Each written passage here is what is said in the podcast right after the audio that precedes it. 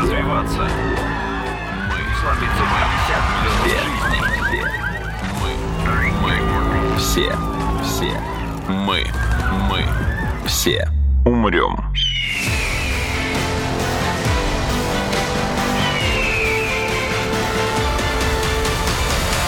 Мы все умрем.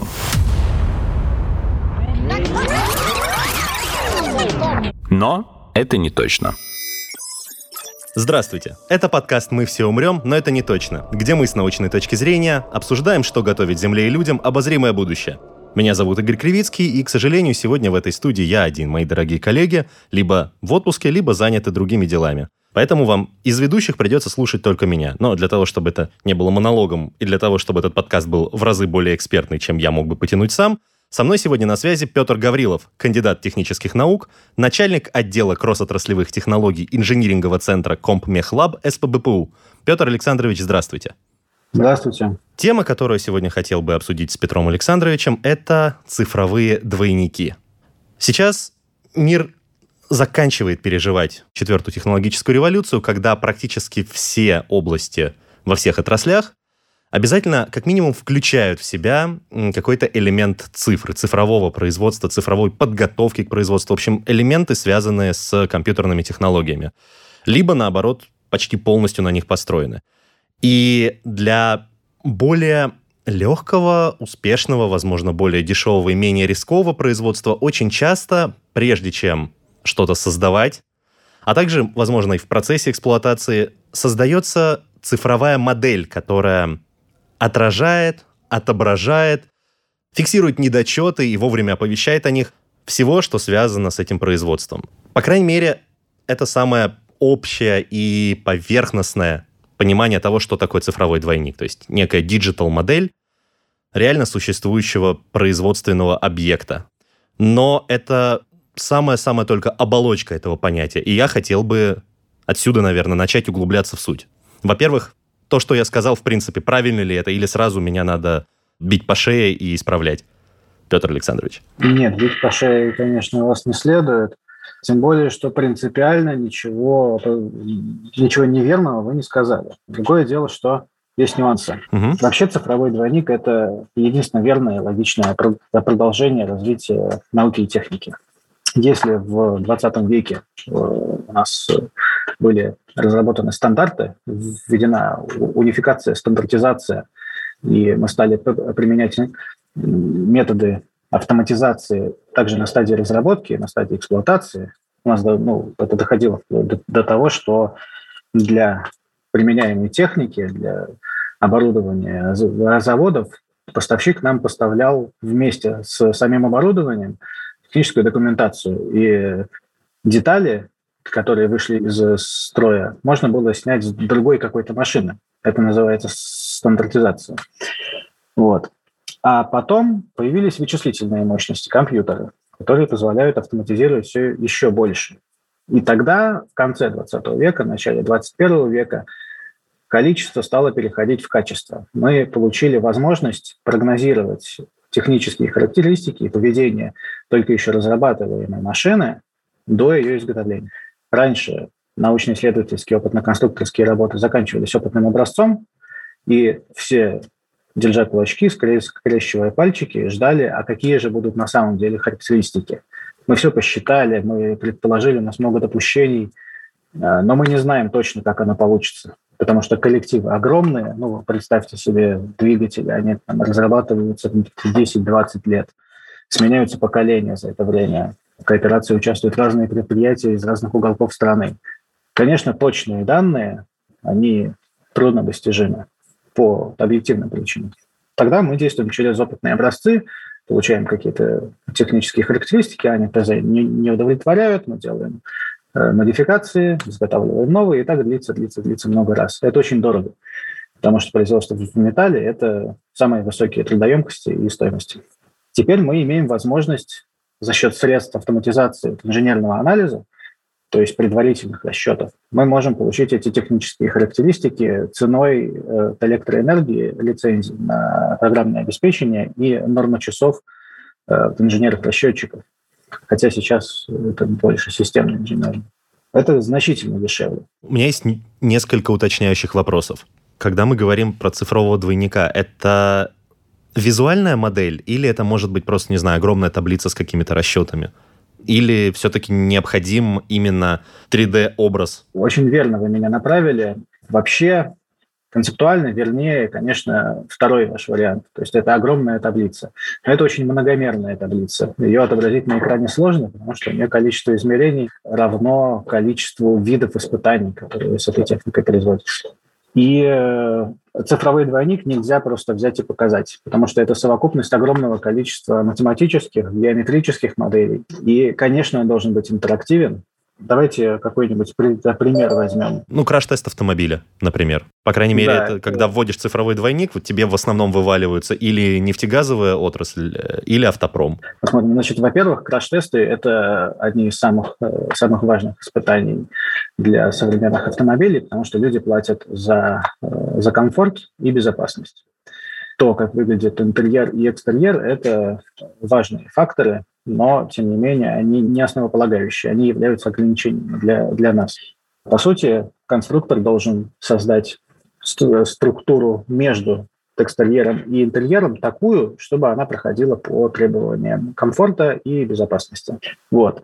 Первый наш виртуальный испытательный стенд – это определение частот. Это исходит из требования по виброакустическому комфорту, которые описаны в нормативной документации эти виброакустические тесты, они достаточно дорогостоящие, поэтому нам дешевле гораздо сделать э, достоверную методику, ее валидировать и верифицировать, после чего э, проверять параметры виброакустического комфорта виртуально. Это один из наших виртуальных испытательных стендов.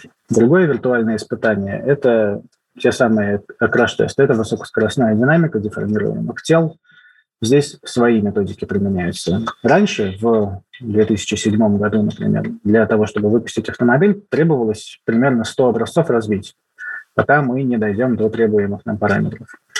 Эти звездочки выставляются по огромной совокупности датчиков, там порядка 50 датчиков ставятся только на фронтальный краш-тест, каждый датчик считывает какие-то ускорения в манекенах, либо на точках каркаса, потом замеряются перемещения. Это все принципиально важно для, для безопасности. То есть это 100 разбитых автомобилей, 100 сломанных манекенов, 100 э, умножить на 50 примерно поврежденных датчиков и трудноизмеримое количество человека часов. Да, и неизвестно, достигнете ли вы еще и результата, еще и времени. Это очень много занимает. В 2016 году уже делалось только 10 тестов, натурных, но зато количество виртуальных тестов было 10 тысяч. А в 2007 году их было порядка сотни. То есть 100 натурных, 100 виртуальных. Сейчас делают три теста натурных, да, и десятки тысяч виртуальных. Все это связано с тем, что роль натурных испытаний, она претерпевает изменения. Если раньше они нам были нужны для того, чтобы определять фактические характеристики изделия, то теперь они нам нужны для того, чтобы подтверждать достоверность методики нашей применяемой. То есть если раньше плане. цифровые расчеты были нужны для подтверждения всех наших физических каких-то выкладок и конструкционных э, достижений, то сейчас ровно наоборот. Мы сначала все высчитываем на компьютере с помощью цифровых двойников, и только потом, когда компьютер находит самые оптимальные и подходящие и удобные показатели, форматы и там, размеры, допустим, тогда уже на основе этой автоматически сгенерированной, получается, компьютерной модели мы уже строим образец. Почти. Вы немножко Почти. заглянули в будущее. Пока что все-таки решение принимает человек. Ага. Недостаточная степень автоматизации. А в насколько Но... далекое будущее заглянул, по предположениям экспертов? То есть сколько еще времени может пройти до того, как э, полностью построение будет? Отдельно взятые узлы уже могут разрабатываться автоматически, тем более, если это типовые элементы. Но в целом от, от одной отрасли к другой через 5-10 лет мы будем об этом уже говорить достаточно живо. Это очень круто. Вот, э, как сейчас о, о цифровых двойниках мы будем говорить об автоматизированной разработке без, без участия человека. Круто. Такой вопрос еще, кстати. Мы все это время говорим о механизмах и о промышленном производстве. А может ли существовать цифровой объект, ну, чего-то еще. У меня тут две мысли. Во-первых, э, одна мысль не моя, та, которую я нашел в интернете. Когда, опять же, говорят про ту же самую нефтедобывающую отрасль, например, то я видел статьи, в которых говорили о цифровых двойниках месторождений и цифровых двойниках образцов пород. Ну, то есть, э, во-первых, месторождение утыкали датчиками, благодаря чему есть некая виртуальная его модель, с которой можно взаимодействовать и пытаться просчитывать, как, э, как где там удобнее, на какую глубину и когда сверлить. А во-вторых, э, взяли образец сложной породы, отсканировали его на МРТ, записали все его параметры, и дальше чем ну, разрушать образец и добывать новый, экспериментировали уже с виртуальной моделью. Правильно ли автор этой статьи назвали это цифровым двойником? Или... Есть нюансы, угу. да. И э, все чаще мы, мы слышим верную трактовку цифрового двойника, но тот объект, который та цифровая сущность, которая собирает данные с реально существующего объекта, наша терминология называется цифровой тенью. Угу. То есть это, это только данные с датчиков реального объекта. Вот, это цифровая тень. Она может научить цифровой двойник быть точнее, быть умнее. Тогда он будет называться умным цифровым двойником. Но само по себе цифровая тень – это не цифровой двойник, потому что нет обратной связи. Вы не можете предсказать поведение этого объекта в ситуациях, в которых не происходило, по которым нет информации с датчиков. Значит, у вас нет совокупности математических моделей, описывающих физические процессы, происходящие с этим объектом. Вот, и вы ориентируетесь только на, на историю, на прошлое. Вот. Тем не менее, действительно могут существовать цифровые двойники и руд, и месторождений. Почему? Потому что всегда нужно идти от задачи. Любой результат достигается последовательным решением всех задач, необходимых к решению. И то, что в итоге получится, если вы действуете в парадигме цифровизации используете технологию цифровых двойников, последовательное решение этих задач приведет вас к, э, неминуемо приведет к разработке цифрового двойника. Но это будет другой цифровой двойник, чем в автопроме или в аэрокосмической отрасли. Для тех наших коллег, которые занимаются разработкой цифрового двойника завода, например, у них совершенно другие задачи, совершенно другие модели. Им достаточно так называемого имитационного моделирования. Им не нужно описывать математические процесс резания металла на, на станке. Они не это исследуют. Они исследуют взаимодействие по, по уже цепочки. известным, да, по уже известным э, зависимостям. В будущем, там не через 5-10 лет, а я думаю, что через 20 где-то, у нас будут формироваться базы данных единые, цифровых двойников в том числе и промышленного оборудования, и тогда имитационные модели с заведомо известными функциональными зависимостями отойдут вообще в прошлое, и оперировать мы будем более объективными данными. Отталкиваясь от этого вашего примера, а завод, я пытаюсь, по крайней мере, себе представить цифрового двойника завода, это, конечно, огромная махина, но это все еще что-то связанное с промышленностью. Может ли быть цифровой двойник, ну или может быть такая схема, но я просто не называю не цифровым двойником – для какого-то непромышленного объекта. Скажем, например, я хотел бы смоделировать какую-нибудь там торговую или административную сеть, например. То есть, да, это, ну, там, там нету физики, но там тоже есть какие-то отдельные элементы, связанные друг с другом определенными законами, определенной логикой, есть между ними логистикой. Теоретически, если все это загрузить и просчитать, то у меня могла бы быть компьютерная модель, которая помогала бы мне эффективно управлять огромным комплексом, пусть и не производственным. Можно ли это тоже назвать э, цифровым двойником? Или это ну, уже совсем другая степень? Физики? Физика, конечно, там тоже э, э, существует, просто это другой раздел, так назовем. И в данном случае задача примерно та же самая. Это недавно на конференции, совсем на днях, один коллега говорил про разработку цифровой платформы по управлению грузоперевозками. Угу. И он подходил к этой задаче точно так же, как, а как это делаем мы, хотя, казалось бы...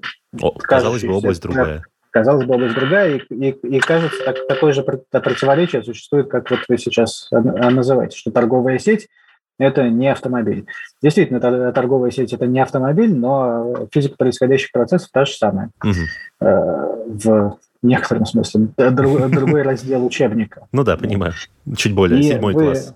Вы, вы можете те характеристики субъектов вашей системы, которые вам достоверно известны, ну, паспортные характеристики какой-нибудь там тележки, на которой вы вводите вашу продукцию от, от ларька к ларьку, они точно так же могут участвовать в виртуальных испытаниях. А виртуальные испытания будут моделировать процессы логистические. Я так понимаю, те же самые принципы работают, если мы будем уменьшать масштабы, но, но усложнять при этом сам объект. То есть, например, э, при работе с, да. э, скажем, цифровой двойник тело какого-нибудь человека, которому ну, пытаются понять, нужно ли провести сложную операцию, если да, то как. Или цифровые двойники каких-нибудь э, микроскопических, там, не знаю, молекулярно-атомарных взаимодействий. То есть прежде чем проводить испытания с ними в каком-нибудь огромном коллайдере, который надо еще построить, заранее попробуют имитировать их взаимодействие с помощью цифрового двойника. Да, конечно, так и происходит. Тем более, что био, биомеханика, она последние ну, десятилетия даже вот очень сильно развивается. И, конечно, сейчас в открытом доступе существуют математические модели тела человека, такие стандартизованные, на которых производятся все тесты. Мы все умрем.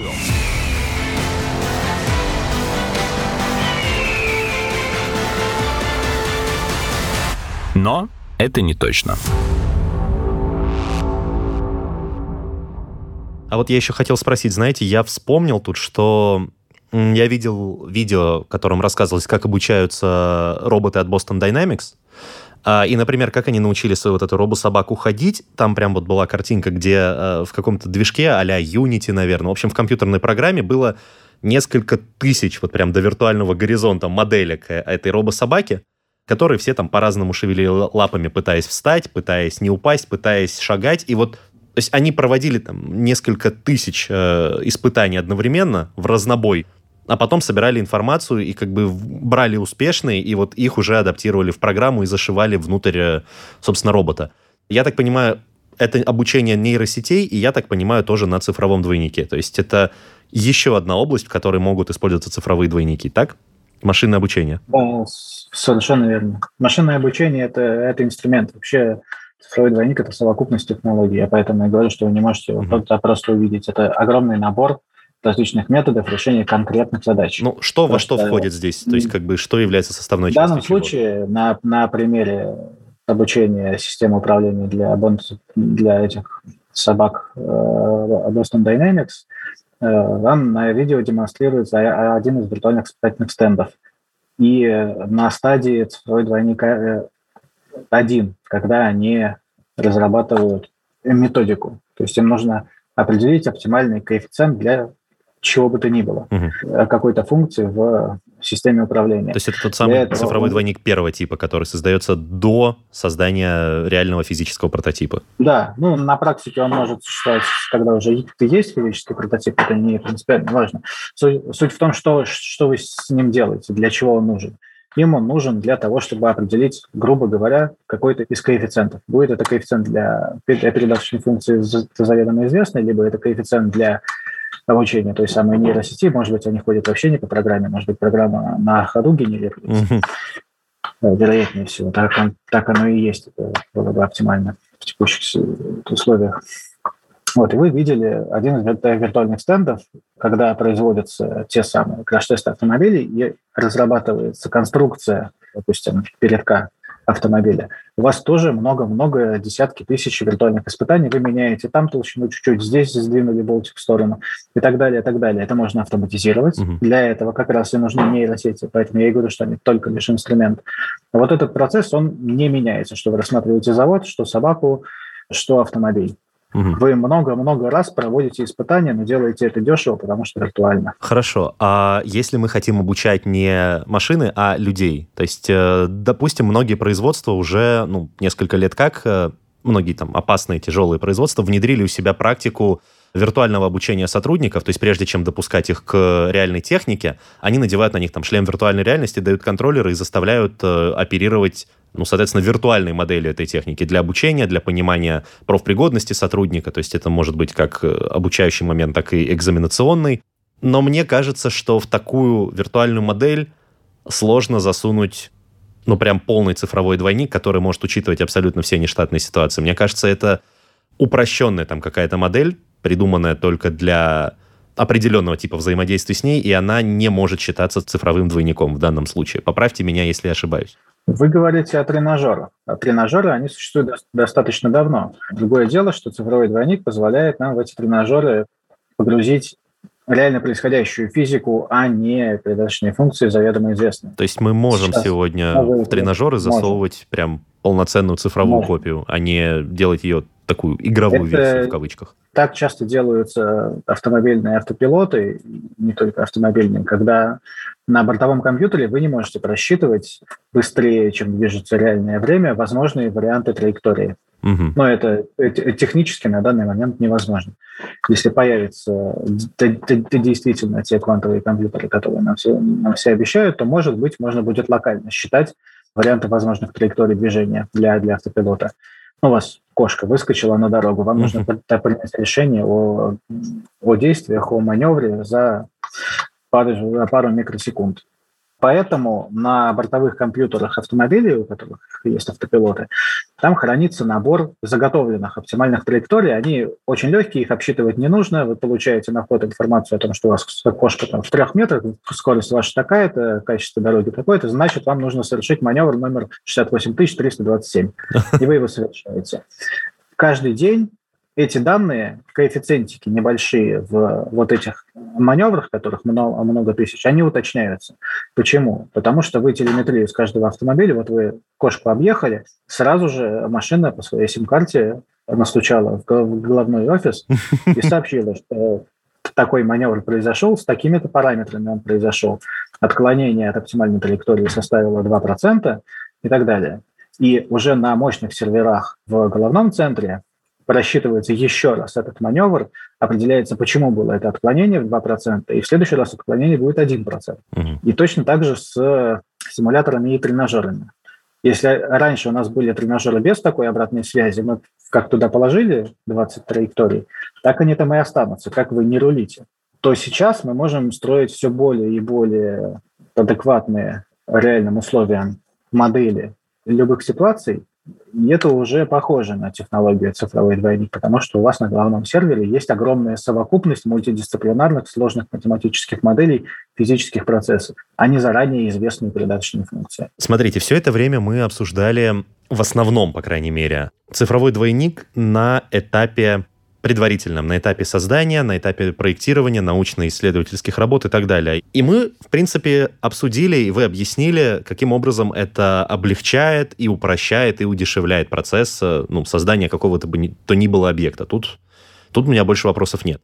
Но если мы продолжаем использовать цифровой двойник и цифровую тень во время эксплуатации объекта или ну, какой-то сети, с одной стороны, мы, в принципе, в реальном времени получаем любые данные, можем заранее заметить какие-то недочеты и вовремя их исправить, или даже система это может сделать автоматически. Но с другой стороны, кто сторожит сторожа? Кто-то должен обслуживать все эти датчики, кто-то должен все время следить за этими данными, там, за исправностью работы цифровой тени, за адекватным реагированием цифрового клона на эту цифровую тень, апдейтить, если что-то меняется. Ну, то есть здесь цифровой двойник реального объекта становится отдельным пластом работы, отдельной группой людей, которая должна с ним работать, отдельными машинами и компьютерами, которые должны постоянно поддерживать его функциональность. Это, я понимаю, что упрощает, наверное, и удлиняет срок работы объекта, но удешевляет ли такое производство и работу производства ну, наличие цифрового двойника? Внедрение любой новой технологии а, и любой а прототип новый, он всегда корявый и очень дорогой. Mm-hmm. Но не делать этого нельзя, потому что в перспективе количество людей, э, которые необходимы для, для сопровождения, допустим, авиапарка, у которого есть цифровые двойники экземпляров, оно гораздо меньше и трудозатрат меньше, чем э, обслуживание такого же авиапарка без цифровых двойников. Вот. Именно поэтому эта технология развивается. Никто не делает ничего просто так. Угу. Если бы это было невыгодно, если бы перспективы не, не были настолько грандиозные, то мы бы этим не занимались, конечно.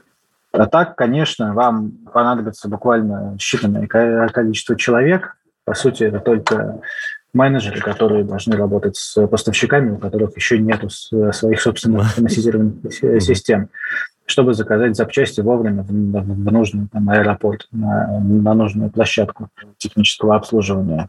А потом этого вообще не понадобится, потому что этим будет заниматься интернет вещей. Сейчас обслуживающего персонала его огромное количество. Вот, и какие-то профессии неминуемо исчезнут, но появятся новые профессии. Отсюда вытекает следующий мой вопрос. А, с точки зрения бизнеса, это, конечно, идеально, что то есть, мало людей, которым не надо платить много денег, это прям шеф-скиз, это восхитительно. Но с точки зрения обычного человека. Ну, то есть, вот, например, я посмотрел, э, каюсь только частично, но все равно посмотрел э, видеолекцию Алексея Боровкова, проректора СПБПУ по цифровой трансформации, руководителя Центра компетенций новые производственные технологии того же самого СПБПУ.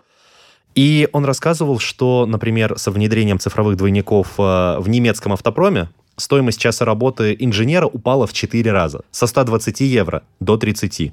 Еще раз повторю, с точки зрения бизнеса это прекрасно, мало людей, которым надо мало платить. Но человек, который ну, посвятил какое-то время своей жизни, многие годы обучению этой профессии, его труд становится менее оплачиваемым. А переучиваться у него времени уже, ну, может и не осталось. Или там это сложно и повлечет за собой дополнительные расходы времени и денег, которых у него может не быть, потому что теперь ему платят меньше. То есть тут такой замкнутый круг, и я вижу потенциал для такого гэпа в безработице? Давайте подробнее взглянем на этот пример из немецкого автопрома со снижением заработной платы за час с 120 евро до 30. Uh-huh, uh-huh. Это действительно так для инженеров-конструкторов. При этом на начало этого процесса, когда заработная плата была 120 евро в час, на 10 инженеров-конструкторов приходился один инженер-расчетчик.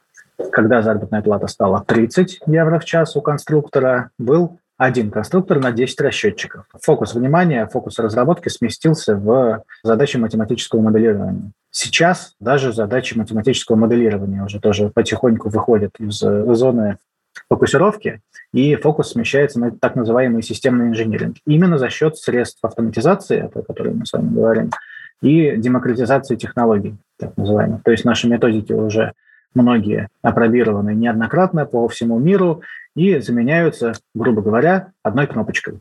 При этом человек, который эту кнопку нажимает, он, конечно, все еще на данный момент должен знать, что эта кнопка делает.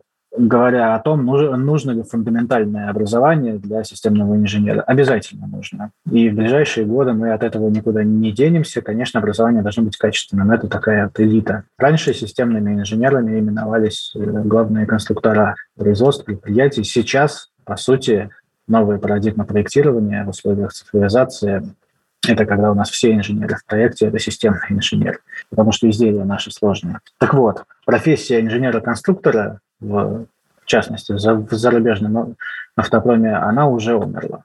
Почти, почти. Угу. Все равно ценится, конечно, опыт и навыки и мозг, но он ценится везде. Вот инженер-конструктор или кто угодно другой. Меняется зона деятельности. Потом за счет средств автоматизации э, вы за час работы получаете 30 евро, если у вас прежнее количество проектов. А вы можете за счет тех же самых средств выполнять в 5 раз больше проектов. Соответственно, вы эти 30 можете помножить на 5. Хитро, хитро. Я вижу, что вы сделали. Это реальная практика. Угу. Наш инженеринговый центр э, были демонстрационные кейсы, где мы показывали, как работает вообще технология цифровых двойников в 10 раз меньше сроки выполнения, в 10 раз меньше людей, в 10 раз дешевле, чем вы будете пробовать это традиционным подходом. Соответственно, при Почему? сохранении количества людей и затрачиваемого времени можно делать в 10 раз больше работы. Получается так. Если перед этим провести огромную подготовительную работу по цифровизации, по изменению технологии мышления сотрудников. Угу. Это отдельный сложный вопрос, да. Это Но... сверхсложный вопрос. Но отобьется достаточно быстро. Ну, то есть, по моим э, прикидкам, если все-таки в 10 раз больше работы, в 10 раз объем производства увеличивается. Действительно быстрее. Я бы только хотел еще немного еще раз снять розовые очки и mm-hmm. упомянуть о том, что разработка цифрового двойника, даже простейшего изделия, она должна предваряться огромной подготовительной работой по получению исходных данных. Потому как те материалы, которые у нас есть в справочниках 1978 года, они просто непригодны, они не, недостаточно точны. Мы ну, не сможем получить такого преимущества в качестве, пользуясь устаревшими данными, uh-huh. к сожалению, не отменяя огромной ценности произведенной работы по систематизации, ну, я как инженер буду говорить, конечно, про физико-механические свойства материалов, про огромную нормативную базу, которая описывает вообще все процессы, которые только нужны, и описывает предельно понятно Сейчас нам нужно производить точно такую же работу, только углубляясь, еще более точную, еще более подробную, и хранить оцифрованные версии тех же документов. Но под оцифрованными версиями давайте понимать не скан PDF, а все-таки математические модели. Тогда нас ждет, конечно, великое будущее. Последний мой вопрос. Я сделаю маленький такой флешбэк к самому началу нашего разговора практически к самому началу, вы сказали, что благодаря цифровым двойникам и цифровым теням, если выходит какая-то новая технология, то вам требуется всего лишь несколько месяцев для того, чтобы создать какой-то ее аналог. Это звучит как потеря конкурентного преимущества для бизнеса. Нет, это в терминологии декана экономического факультета МГУ гарантированное зарезервированное развитие. А, поясните, потому что, ну, чисто с, с первого взгляда, с обывательской точки зрения, это выглядит как вот я разработал ноу-хау, а у меня его меньше, чем через квартал, ну, оно уже не ноу-хау, потому что его скопировали. Это и есть конкурентная борьба, его у вас и так скопируют э, я вас уверяю. Но если, если раньше для этого выпуск... нужно было, там, не знаю, несколько лет или какой-то промышленный шпионаж, там, может, даже внедрение своих людей в компанию, А сейчас, ну, то есть, как бы просто компьютер несколько месяцев все посчитает, и бум, у... Нет, не, Нет? не просто компьютер несколько месяцев посчитает. Но я говорю, как а это ощущается. Большое есть... количество очень умных людей. Их угу. как бы не видно за компьютером, они там за мониторами сидят. Вот, но они там есть. Хорошо, а, ну поясните. Это, это очень высококвалифицированные специалисты. Вы проведете огромное количество тестов и реверснете за жаргон. Реверс инжиниринг, да, обратный инжиниринг. Да. Я да. разберу будильник, посмотрю, как он устроен. Из лишних деталей сделаю мотоцикл. Совершенно верно. Так вот, это не потеря конкурентного преимущества, это смещение конкуренции на стадию разработки. Потому что у вас, как мы обсуждали, угу. в 10 раз быстрее, в 10 раз дешевле ведется разработка, если вы уже внедрили все основополагающие составные части. И вы можете выпускать на рынок свои модели, уже разработанные, ровно в тот момент, когда это нужно. И никто не знает, насколько далеко у конкурента уже разработана продуктовая линейка. Угу. Вот здесь сейчас конкуренция идет. То есть все, что мы видим на рынке сейчас, это прошлогодний снег, а конкуренция ведется в будущем. Угу. То есть, возможно, у бизнеса остается меньше времени на то, чтобы там собрать сливки именно вот со свежевыпущенной технологии, но при этом он менее инертный, более мобильный, и он может чаще и быстрее Там реагировать на изменения рынка и собирать эти сливки, соответственно, тоже в меньших объемах, но с большей частотой. И изменение нормативной базы еще. А, нормативной, это в смысле очень, законодательной? Да, это очень интересный момент конкурентной борьбы. Да, это правда. Да, логично, но это тоже элемент рынка. Петр Александрович, огромное вам спасибо за то, что приняли участие в записи этого подкаста. Мне было очень интересно, и это было крайне познавательно, на мой взгляд. Большое спасибо вам. Очень благодарю вас за возможность взять слово и высказаться. Я надеюсь, что такие подкасты и передачи, они поспособствуют нашему дальнейшему развитию и прогрессу. Я на это спасибо. тоже очень надеюсь. Спасибо вам огромное. Надеюсь, не в последний раз видимся. Это был подкаст «Мы все умрем, но это не точно». Подписывайтесь на подкаст на сайте ria.ru, в приложениях Apple Podcasts, CastBox и SoundStream. Ищите нас на Яндекс.Музыке, SoundCloud, ВКонтакте и в других агрегаторах. Комментируйте и делитесь с друзьями. Вирусы продолжают развиваться. Мы слабится мы. Все. Мы. Мы. Все. Все. Мы. Мы. Все умрем.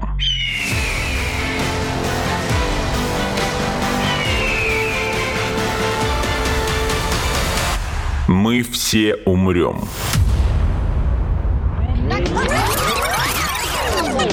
Но это не точно.